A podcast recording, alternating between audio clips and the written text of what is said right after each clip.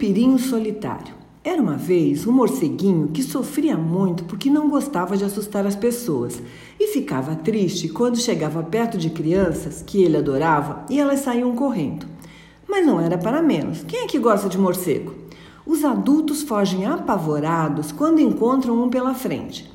Muitos dizem que eles são os ajudantes das bruxas, que transmitem muitas doenças, que gostam de sangue e que são do mal. Mas nem todos os morcegos são iguais, não é mesmo? Vampirinho, este era seu nome, não se achava nada disso. Ele era um vampiro como os outros. Tinha garras, grandes orelhas, olhos pequenos, dentes afiados e voava muito bem com suas asinhas. No entanto, tinha certeza que era do bem, que tinha um bom coração e que tudo o que queria era fazer amigos. Gostava mesmo é de comer frutos, sementes, de cheirar o pólen das flores e tinha muito medo de ser atacado por corujas e falcões. E ao contrário de outros da sua espécie, ele não gostava de dormir durante o dia, pendurado nas árvores e de cabeça para baixo. Queria dormir à noite e acordar bem cedinho para aproveitar o dia. Um dia, Vampirinho estava passeando e não percebeu que estava anoitecendo. Para ele, era hora de dormir e resolveu voltar para casa. Então encontrou uma menininha chorando em seu caminho. Foi se aproximando com muito cuidado para não assustá-la. Mas a pequena ficou tão feliz quando viu que ele nem acreditou.